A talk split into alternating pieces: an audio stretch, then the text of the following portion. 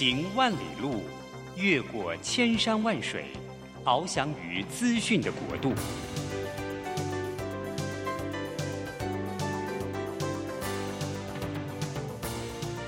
以全方位的视野，飞向更高更远的目标。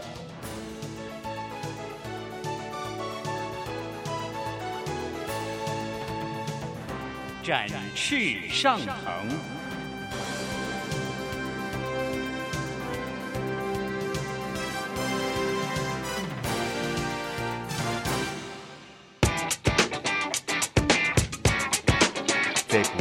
变的时代中，让我们学习用新思维、新眼光，掌握新趋势，给自己一个看得见的未来。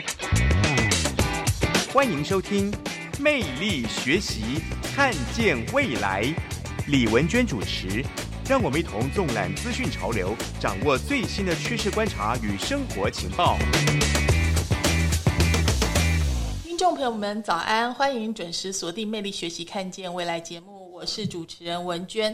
呃，在网络时代呢，其实每个人都会经营自己的部落格、Facebook、IG 或者 YouTube，其中难免会引用到别人的著作，不管是文章、图片或者是影片，其实一不小心就很有可能会误触著作权的法网哦。而且你千万不要小看著作权，它是有刑责的。所以今天呢，我们就请来一位大律师黄国义黄律师来教我们如何制裁权扫雷。呃，国义律师早安，早文娟。是我们知道国义律师，因为他做过法官啊，所以呢，你自称自己叫做恐龙小律师哈，所以你是希望呃，为什么把自己叫做恐龙小律师？嗯，哦，那因为法律人哦，这个最主要呃，通常呃不是做法官就做律师啦哈，那呃，可是这几年哈，那个可能大家对于司法的期待哈都很高啦。那常常法院的判决嘞，哦，都呃接受到很多舆论的批判嘛，哈，所以以前我们在做法官的时候，哦，大家都压力越来越大，哈，啊，都很害怕自己的判决被叫做恐龙法官呐，哈。那后来我离开公职呢，那当然变在野法曹啦。那我是希望呢，在做律师的角色，哈，可以扮演一个桥梁，哈，就是说。比较持平的哈，或真实的去传达，好，比如说某一些判决的现象，好，那到底他如何去做比较客观的解读？那也避免掉哈，可能部分的媒体或人民呐哈，他是因为对于法律不够专业，或者说只是片面的哈截取，好，就是说断章取义啦，好，或者说有特定目的性的哈，像有一些比较政治性的判决哈，那去扭曲的。可能判决的本意，那当然很多判决本身也是很多值得啊吃意的地方啦哈。那如果在那种情况之下，那也因为我离开公职的身份哦，也比较能够从啊不敢说批判啦，但是至少可以从一种啊比较呃另外一面的角度哈，提供一个客观的呃想法哈，给一般哈对法律没有那么熟悉的各行各业啦。那所以呃呃比如说像我自己。呃，后来想说自己只有一张嘴嘛，那现在有 podcast 的这种媒介哈，自媒体啊哈，那透过这种啊广播类似的频道哈，那也许可以啊传达一些哦比较客观，而且啊毕竟我是从体系出来的嘛，好，那希望可以呃提供一种比较接近正确的法律解读。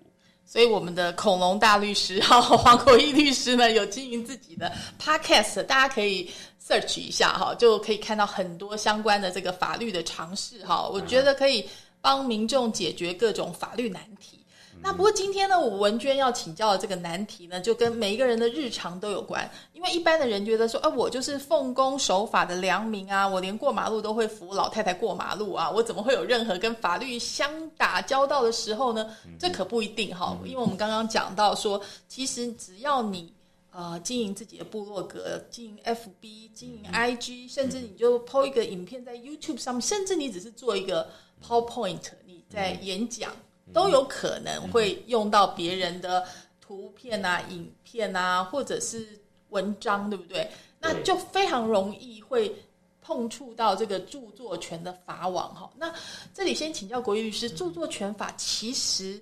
呃有刑责，对不对？它算是相对来讲还蛮严重的一个法律，对不对？对，其实哈、这一个著作权哈、现在我真的觉得哈、跟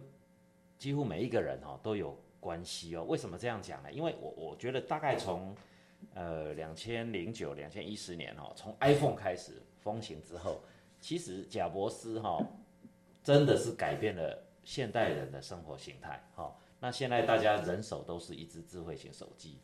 那呃手机的这一种呃社群媒体的兴起啊、像像脸书啦哈、IG 啦，甚至像 Line 微信哈、那也创造了呢，几乎每一个人每天可能都在媒体上做创作，或者在媒体上做转贴。那某个角度，每个人可能都觉得我只是写日记般的记录我的人生的记忆，但殊不知啊，其实我们的脸书网页也好，我们的耐群组也好，其实都已经在半公开的范围内。那一公开之后呢，我们的创作、我们的转贴，某些角度其实都在 copy 别人的东西。那或许，呃，有的是 copy 别人的创作，有的是 copy 别人的照片，有的是跟人家的合照，你却不断的在散播。基本上，在传统的著作权法和呃 IP 的解读上，这些都在重置哦。啊，重置的话，原则上哈、都需要经过授权，没有授权的重置都是违法的。哇，这样子还蛮可怕的。比如说，我就剖跟某几个人的合照，我就剖出来，但是我没有去 tag 他，通知他，这样子。说实在，这个有一点点严重，跟一般的人的想法可能有点出入，对不对？对，那所以呢，它这个重置也不是完全没有空间哈、那概念上呢，它有一些程度哈、法律上定义叫做合理使用。好、那也就是说，就我们一般日常生活的通念，如果可以认为这样子的重置、这样子的转贴是还在合理的范围内，那当然就比较不会被认为进入哦有法律责任，不管是民事责任或刑事责任。但是重点是什么叫做合理？就是法官说了算。对，就是恐龙法官帮你判嘞，大家都不相信恐龙法官了、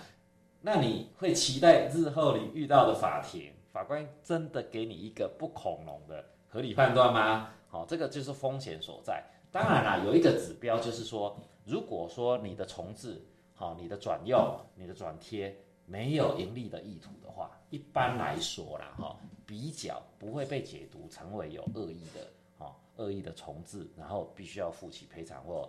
这一个呃刑事责任的情况下啦，哎，可是这个只是大方向啦，哦，基本上哦，最保险的做法就是说你要转贴，你要公开跟人家的照片，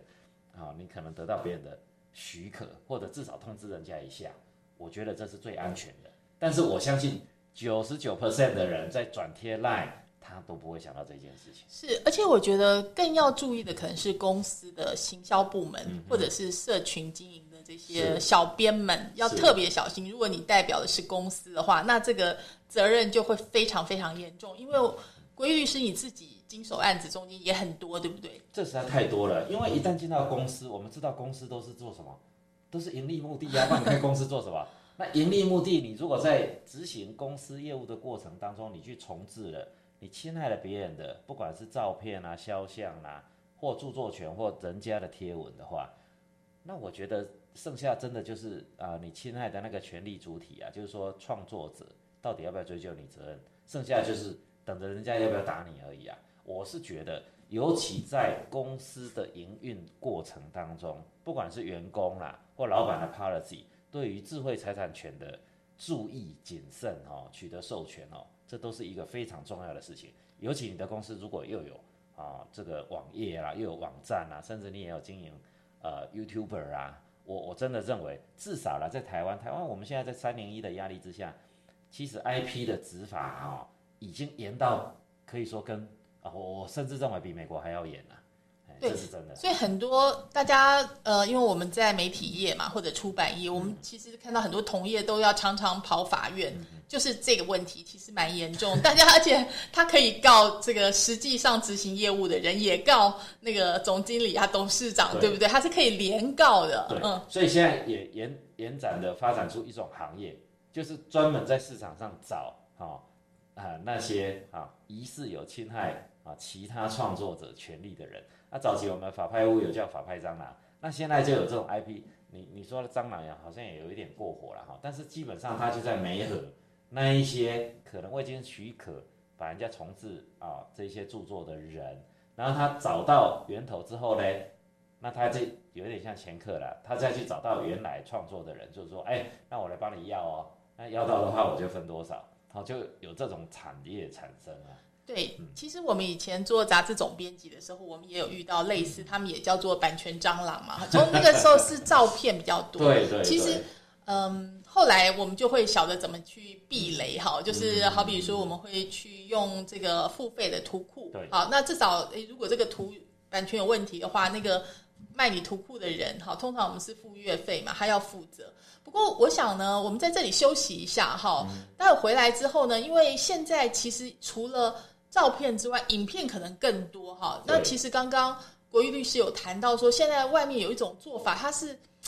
有组织的哈。第一个，它是版权蟑螂之外，它甚至它可能故意丢一些这个免费、看似免费的这个图啊、影片啊，让你去用。但是后来就很很惨，免费的其实最贵哈。所以到底呃，我们要怎么样小心避雷呢？在制裁权这个部分，休息一下，我们马上回来。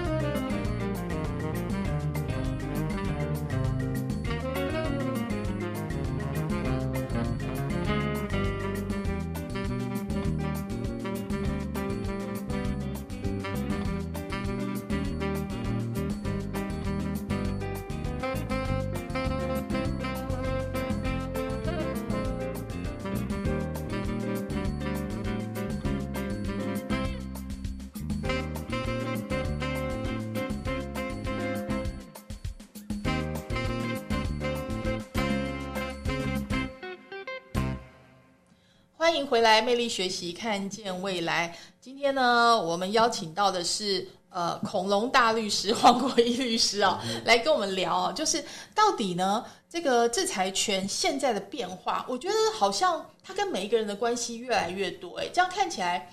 呃，我们的法院是不是也常常在忙这个案子，这种案子？对，因为哈、这个在法律的这一个架构下哈、法律法律人把 IP 啊，就是 intellectual property 哈、我们叫做无体财产权啊。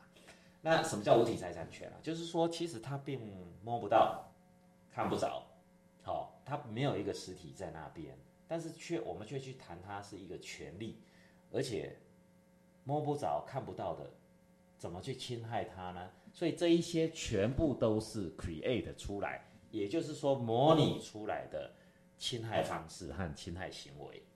那我们以著作权来看好了，因为著作权大概最容易接近一般人的生活啦。哈。当然我们是一般说 IP，包括啊商标啦，包括专利啦，好，包括营业秘密等等哈。但是最常我们一般人会碰触到的，大概就是著作权啦。那其实什么叫做著作啊？哈，如果我们拉法律来看哦，其实啊，我们我们只能说包山包海了哈。那法律他说哦，什么语文著作、音乐著作、戏剧、舞蹈、美术、摄影、图形，就是一般图片啦哈，视听哈，可能像 video，录音啊，像 CD，建筑也是著作哦。那更普遍的就是什么软体啊，电脑程式。这些其实我们走跳在网络里面啊，几乎举手投足都会 touch 得到。好，那我们不要说是一个专业的啊、这一个 YouTuber，或者说呃是一个网络工作者啦，我们其实整天啊在那边赖来赖去啊，微信里面啊转贴来转贴去啊，其实我们就都在 touch 这些著作嘞。对，但是刚刚国义律师有讲，如果你没有从事商业的话，就可能就是触法的那种风险会稍微小一点。啊，一方面要著作人他发现你侵害他的著作了嘛，那才会告你嘛。那第二方面就是说，你如果只是纯粹转贴一个东西，而不是去公开发表又公开发行去卖钱的话，呃，法律是有一个空间呐，就是说解释你是一个啊社会通念的合理使用的话，那其实是可以免责的啦。但是合不合理，也不是我们自己说了算嘛，哦。那呃，像之前啊，有一个比较知名的 YouTuber，他用一个非常新而且算是很成功的商业模式。什么商业模式嘞？他就是看完一部电影之后嘞，本来一部电影可能要一百分钟，结果他把它缩短到 maybe 三到五分钟。好、那就用剪辑或快转的方式，很快的把就把这一个电影它的主轴或它最后要讲的目的或故事，就把它演完了。诶，这对忙碌的现代人来说很有效率嘛。对，我可能在开车回家的路上，我就可以听完两部这一种啊，这种很有效率哈，这是呃集呃集锦式的电影啦哈。而且现在好多哟，现在超多的。后来嗯电影公司就告他，对，告他说，嗯哎、那你未经我的许可啊，你凭什么把我的电影，第一个你把它重播，第二个你用你的方式把它改成一个缩短版的电影。那后来检察官有没有起诉？检察官起诉了。好、哦，那后来啊，呃，根据我们看司法院的资料来看哦，应该是和解收场。那和解的背后意义就代表什么？这是侵权的，就是这不被法官认为是合理使用。他他承认他自己侵权就对了。呃，我我我从结果上来看，我认为之所以和解的话，就是并没有被法院认可在合理使用的范围内，否则他可以大大大继续做这些商业模式。所以，所以其实基本上，如果涉及盈利意图的话，我认为进到合理使用的可能性都非常的低啦。是因为著作权法中间规定的那个合理使用的那个判断的基准有四个嘛，哈。对，第一个就是说利用的目的以及性质，嗯。哈，它如果是商业的还是不是商业的，就是非盈利，其实这或是或者是教育的对，这个蛮是重要的蛮重要的哈。只要你是盈利的，就可更有可能触大概都不会被认为是合理啦。是。第二个是著作的性质，嗯。好，这个是不是说，如果你是论文，或者是你是对，呃看是文字著作，还是音乐著作，哦还是戏剧著作，或者更广的像电脑程式啊，哦，或录音著作啦。嗯是那当然越有商业价值的，像影片啦，哦，像 CD 呀、甚至像软体啦，我觉得你 copy 人家大概都一定有责任啊。对，其实呃我可以直接讲名字，没关系。就是以古阿莫的例子来说的话，就是他可能三四都是那个法官考量的重点啦。一个就是说利用的质量以及在整个著作所占之比例嘛。好，那也就是说呢，他看起来虽然虽然是三到五分钟，可是他已经把整部片电影都讲完了，对不对？就是他等于是在整个著作所占的比例，他可能不是按照分钟数来算，而是他的。要义或者核心占多少？这这是一个可能，所以在这个有些都是法官自由行政啊，所以要我们也要看判例嘛，对不对？对好，那第四个重点是利用结果对著作潜在市场与现在价值之影响。我觉得这一点可能是法官对类似古阿莫这种三分钟看一部电影、五分钟看一部电影比较在乎的，就是你已经爆雷了，你已经把所有的情节跟结尾都讲完了，那我我怎么还会再去？花钱去看这个影片呢，所以这个影响应该是比较大的部分。所以嗯其实这四个标准哦，这个立法者很厉害，他们都是找著作权的博士哈，留美、留德的，他们去想象出哈几个可以可能衡量的方向。但是他这四个方向呢，通常是交互交错的，同时在思考的啦。那其实从刚刚呃文娟讲到的哈，如果说我三分钟免费的可以知道这个故事的结局，那假设啦，这个十个人里面，maybe 有三个人觉得啊，就这样，那、这样不是很无聊吗？所以我就不花钱去电影院看了。这样这个片商啊，这个电影院业者啊，那他不是很吃瘪吗？哦，那所以呢，这个对于市场的影响，这个其实我我我我相信啊，他绝对也没有一个客观的统计在那边，但是这是想象的出来，如果受的会受到影响的话，哎，那你就影响到人家赚钱啊，这就挡人财路了嘛。那怎么可能法官还会放放你放你的放你水啊，让你让你可以继续这样做？哦，那相对的，我我回到最源头，我们为什么要处罚侵害著作权或智慧财产权的人？另外一面就是为了要鼓励大家去创作，把他鼓励创作出来的 idea 赋予财产的价值，这样大家才会努力去呃想破头，呃大陆人叫拍脑袋啊，这这拍破脑袋去想出新的 idea、新的商业模式、新的美好的，好、语文也好，音乐也好，摄影也好，甚至电脑软体嘛。那为了增进什么人类文明，大家生活更舒适嘛。那你没有财产价值，一发明出来，满街就都是一模一样的东西，就很容易 copy 的话，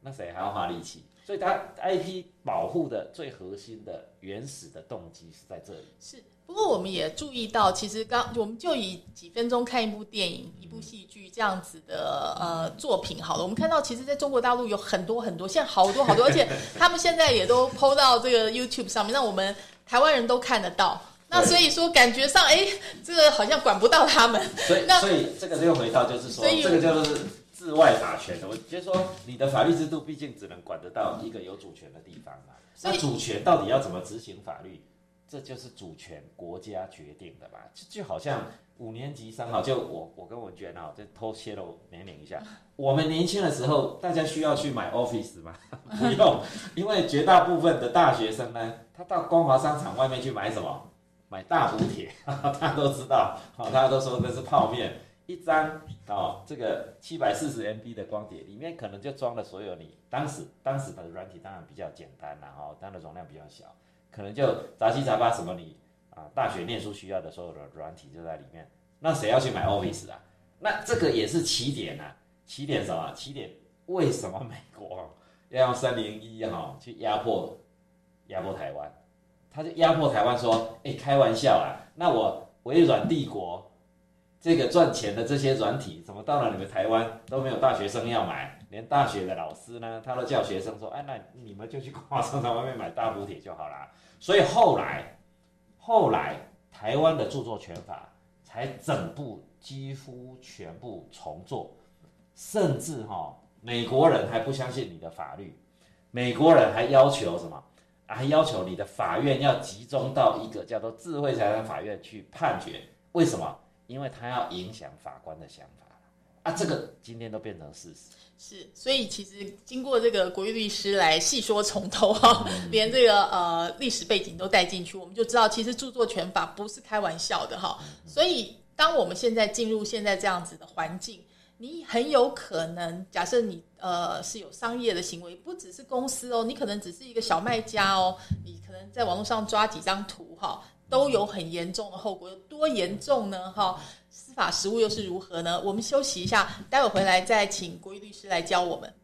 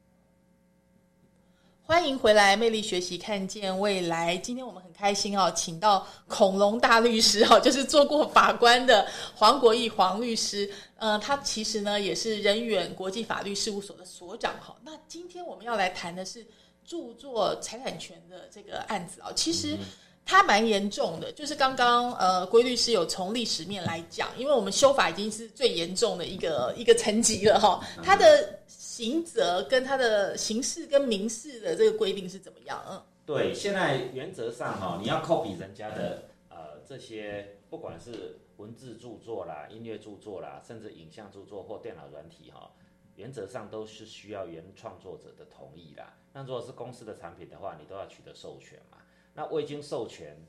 而 copy，法律上就叫做呃擅自重置。那擅自重置，如果重置的被认为是因为著作权哈，它并不需要经过登记，所以只要是有创意的，哦，刚刚讲的文字创作啦，或图片创作啦，哦，或其他的影片啊、音乐创作等等的话，只要重置哦，未经许可都可以判三年以下有期徒刑啦。那如果有盈利目的的话，或者说用光碟的手法去重置，就都可以判到五年以上、五年以下啦。对，那而且呢，如果已经重置的这个就是盗版的，盗版的这些物品啊，你再去卖，也可以判刑哦。就是说，你虽然不是主动去侵害、去重置的人，但是你拿到就等于有一点音频呐，你再去卖这些盗版的啊，盗版的书啦、盗版的 CD，那也是可以判三年以下有期徒刑。那如果明知是盗版的东西放在架上供人家买的话，也可以判刑。所以呢，原则上哈，没有经过许可，或者明知没有经过许可创造出来假的假货，你去卖，通通都是要判刑的啦。所以呃，这样讲好了，三年以下，好，我们感觉好像呃五到五年就很严重了，因为他就真的要去坐牢了嘛。对，而且他是六月以上五年。下那六月以上就是，呃，只有处罪轻刑六个月才可以一颗罚金呐，六月以上就不能够一颗罚金，就一定得入监呐。所以我们讲一下，其实这个法律它定它有一点追不上现在，对不对？因为它刚刚特别重的那个部分是把它烧成光碟，但是其实现在已经没有人在用光碟，大家都是用云端嘛，对不对？对，所以这个著作权法其实有跟着时代在走。但是永远跟不上，哈，有点像骑摩托车在追高铁一样，哈，高铁已经跑到高雄了，摩托车可能还骑到中立而已啊。这个修法，上一次的修法应该是都还停留在哈，啊八大影业，或者说啊，当时我们都还是用光碟去听音乐，用光碟去看电影啦，哈。但是很快的时代的进步哦，我们早就都透过云端啦，透过下载的技术啦，哦，甚至我们透过一些特殊的传输。哦的一些城市哈，然后就可以重现哈，或或或或或产生，呃，发生这些侵害人家著作的行为啦。哦，那不过虽然啊哈，虽然法律是没有针对这些特别的哦传输行为去定义了哈，但是呃抽象的它还是都可以归结到未经许可的重置。好，所以为什么之前啊所谓的安博盒子？哦，那安博盒子，它法律有没有规定一个构成要件行为叫做，哎，set up 一个盒子，然后另外一端呢在那边录影，然后透过盒子播放给你看。它虽然没有这个特定的行为呢，但是这也是未经许可而重置啦。最后它有盈利意图的话，都还是进入犯罪的行为啊。是。另外，我们注意到一个点很重要，就是呃，到底呃。这个事情会不会爆开的原因，或者说就是你到底有没有触法行为？其实关键是那个著作权人有没有对你提告，这个很重要，对不对？因为它既然是一个呃刑责蛮高的罪嘛，所以就是又有专属的智慧财产权的法院法呃法庭嘛，所以说基本上这案子都只要成案，他就就是你就是得上法院就对了。那所以我们有发现一个重点是，比如说嗯。我们自己的东西被人看，呃，看到被侵权的可能性比较难，对不对？可是如果有一个组织代理人组织来抓这个事情的话，就很容易。特别在音乐上面的版权，那这个部分，比如说呃，IFPI，好，就是我们现在其实我觉得很多人可能对这个概念没有太清楚，就是甚至你只要呃 KTV 唱个歌哈，可能说呃你在广场舞用个歌，然后有人把它拍下来丢到 YouTube 上面，这可能都是有侵权的状况。那如果说著作权人向你提告的话，你还是有责任的，对不对？对。那所以呢，因为就是变成商业上的需求啦，哦，就是呃，因为不管是媒体哈，或者说是呃行销上公司的需要哈，对于这些创作者啊，好要如何取得他们授权？因为创作者根本散在各地嘛，那万一如果发现哎哪哪哪哪一首嗯很特别的音乐，或者说哪一段哈精彩的影片，那想要使用的人哦。他都要千辛万苦去找到原创作者的话，那显然对于这个商业的流动，就是说著作权的交易价值呢，就会受到阻碍。所以后来就发展出来中介组织啦。那就像呃刚刚文娟说的 IFPI 嘛，哈，就是这个叫什么财团法人台湾唱片出版事业基金会啊，那或者说早期歌曲的哈，有所谓的中华呃。中华人曲著作权人协会，哈，它有一些，好，大概最主要都是三到四个类似这一种，呃，中介团体，他会先去跟创作人签署授权合约，那可能每一首歌啊，做多少的授权，那如果要使用的人，就直接跟中介的团体去签约，就取得授权，那当然都要付费啦，好，那付了钱呢，当然一部分会回到创作人的身上。那一部分呢，就会进到这个组织。那这个组织当然就有点像，怎么说？就就他他他就有点像庄家吧，就是温谈的啦，它它越来越壮大了。不过当然，它提供了一个很正向的功能啊，就是说让需要创作使用的人可以有一个途径啊，它可以取得正当的授权啊，那他也免除之后违法的风险啊。还有一件事情，其实我们在看综艺节目的时候，在上面唱的歌。其实都是要付版权费的。对。那像中国大陆的一些综艺节目，其实大家知道，嗯，可能唱一首歌，版权费高达几十万哦。因为它的版权费收多少是依照你的市场影响力啊，这这这样子来收的嘛。然后呃，所以这件事情还呃有点有趣的地方，是因为我们在 YouTube 上面也常常看到有人在 cover 这首歌，好，就是。呃，我模仿这个，就是我重唱蔡依林的歌，或重唱周杰伦的歌，这个翻唱好像，呃，感觉上他们也没有取得那个周杰伦或者是蔡依林的同意嘛，但是他们会在呃这个 YouTube 上面说，我放弃这首歌的这个权利或者营业的权利，那好像就比较可以规避这个法律的责任。郭律师是这样子的吗？呃，应该是这样说哈，因为像公开的。播送，好，公开的口述，就是说我写一篇文章，我把它在啊大家都听得到的场合，这法律公开叫呃不特定或多数人可以公见公文啊，就是说等于就你在网络上啊不设限的让大家听，这个就是公开口述、公开播送、公开上映、公开演出。其实哈，你涉及他人的著作，都需要经过授权呢。那当然有一些很多，你说歌嘛，连我把歌唱出来都要经过授权，那不是太夸张了吗？所以一般来说，我们如果自己在家里哼哼唱唱，也没有赚钱嘛，基本上就会是合理使用，好，这比较没有问题。所以就说我放弃，比如说，哎，通常 YouTube 我多少几十万、几百万，他会给我钱嘛？那就是，哎，我这首歌我放弃对这个权利，相对的，它就是授权嘛，授权大家去无偿使用。那无偿使用的好处是什么？它的传播速度效率就会提高很多，因为边挤嘛，那这样走的当然就会更多人来认识。有一些人他希望红嘛，所以他就不要收钱的方式来让自己比较快红嘛。所以我们知道，其实平台也很注重这件事情，所以有的平台会与一些这种。创作者的这种协会来先签好约，有几首歌，哎，它就是丢在这个 YouTube 上面是免费可以使用，或者如果你用抖音或 TikTok，可能也有一些免费的曲库。那这些是平台跟这些创作者签好的约。他为了平台的商业利益吧，他就先比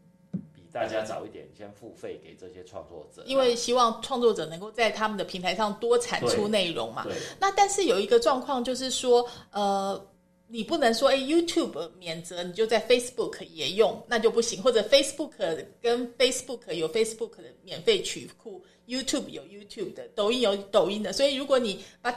YouTube 的免费的曲子丢到 Facebook 或抖音上面，可能你又侵权了。没错，没错，这有风险。这这纯纯粹看这个平台业者他他付费使用的范围到底多大？是，所以我们要休息一下，回来之后我们就要呃从平台的角度来看这件事情，因为现在大家抛上去通常都是在一个平台上面嘛，那所以它的影响力跟平台到底呃有没有连带的这个被处罚的这个责任法律责任呢？我们休息一下再继续聊哦。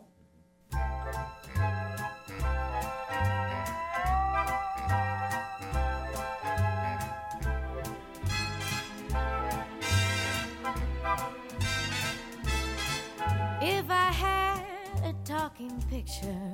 of you, I would run it every time I felt Would you sit there in the gloom of your lonely little room and applaud each time I whispered, I love you, love you? On the screen, the moment you came in view. We would talk the whole thing over, we two. We would give ten shows a day and a midnight matinee. If I had a talking picture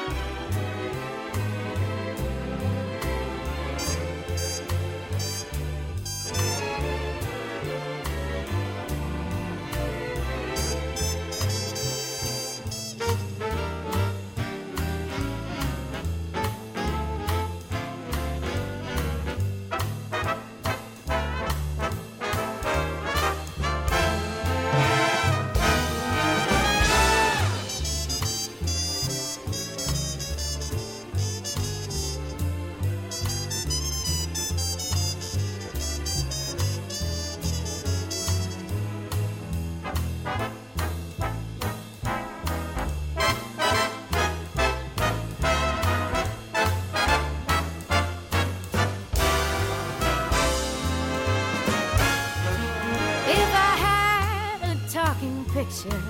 of you, I would run it every time I felt blue. Would you sit there in the gloom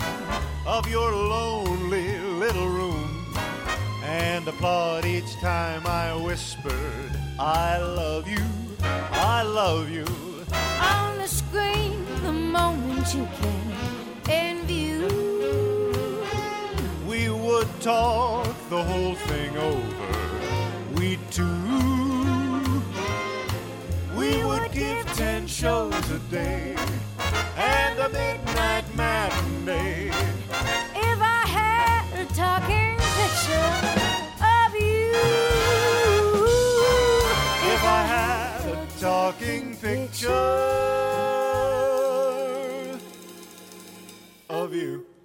欢迎回来，魅力学习，看见未来。刚刚我们跟国玉律师谈到那个平台的责任，现在平台都超大的嘛，他们都是巨兽，对不对？那所以说，呃，他们也非常小心这个法律风险的部分。那那如果说，哎，可是平台也没办法 censor 说这个东西到底有没有侵权，因为那么多格，他也不知道嘛。对，其实哈，这个源头哈来自于嗯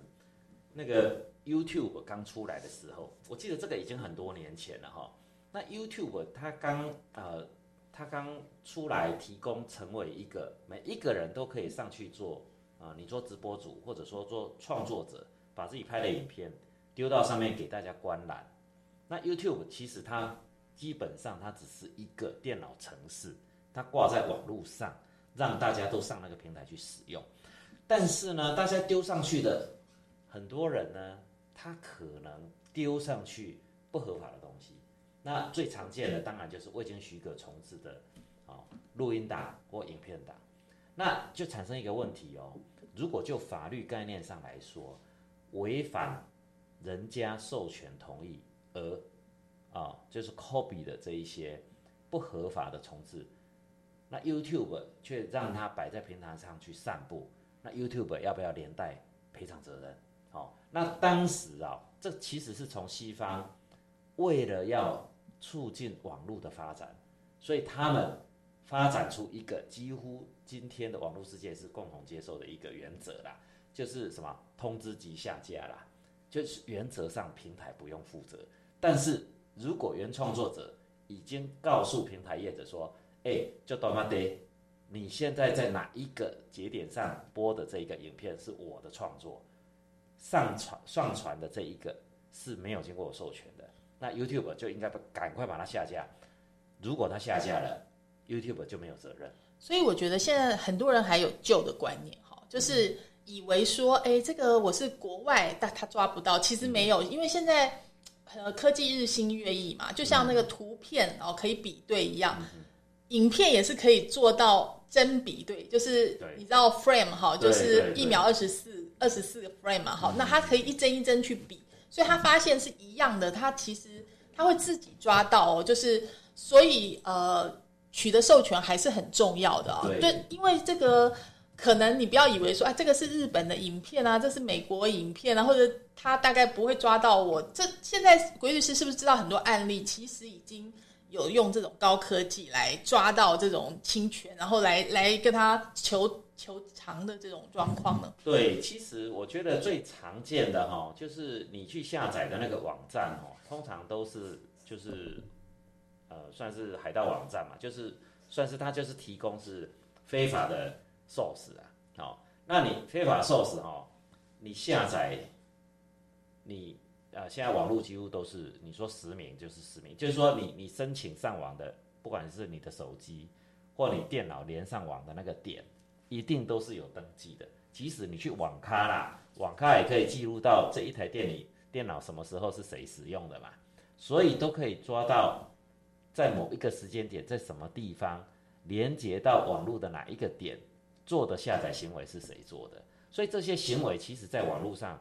可以说是透明的哦，都追踪得到哦。那剩下的只是说，人家要不要告你？对对对，还有你连接的那个地方，它是不是一个海盗王国？它如果是海盗王国，啊，比如说，比如说大家说强国，好、他可能也不是，他们其实不是没有法律规定哦，他们只是要不要执行，他们是有选择的，哦，可能是某些政策目的下的，他们才会去执行啊。那比较不像文明的国家，文明的国家法律定在那边，就所有的人都要遵守。哎，那那所以基本上不是说境外就一定抓不到，否则为什么会有台湾的啊？你说电子业者啊，哈、然后台湾的公司的负责人竟然围标啊啊，这个叫做什么托拉斯去不公平竞争呢？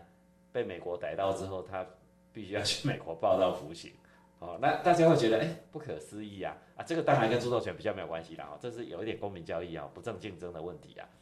但是其实现在真的是地球村呐、哦，就是说，而且国与国之间哦，它也有国际政治的考量啊。那你如果说境外的国家，它就是要要求啊、国内的呃法律的执行者哈、去去贯彻去找到这个犯罪的人呢，还是抓得到了。所以刚刚有特别提到，如果你是法人，你是公司的话，那可能真的是跑不掉，而且刑事责任它是可以连告嘛，对不对？就是连呃只要是执业务执行者或者是公司代表人，好都可以告。然后而且呢，还是一罪一罚哦，所以是很严重的事情。那民事的部分更严重，对不对？对就是因为呃，实际上例子也是呃会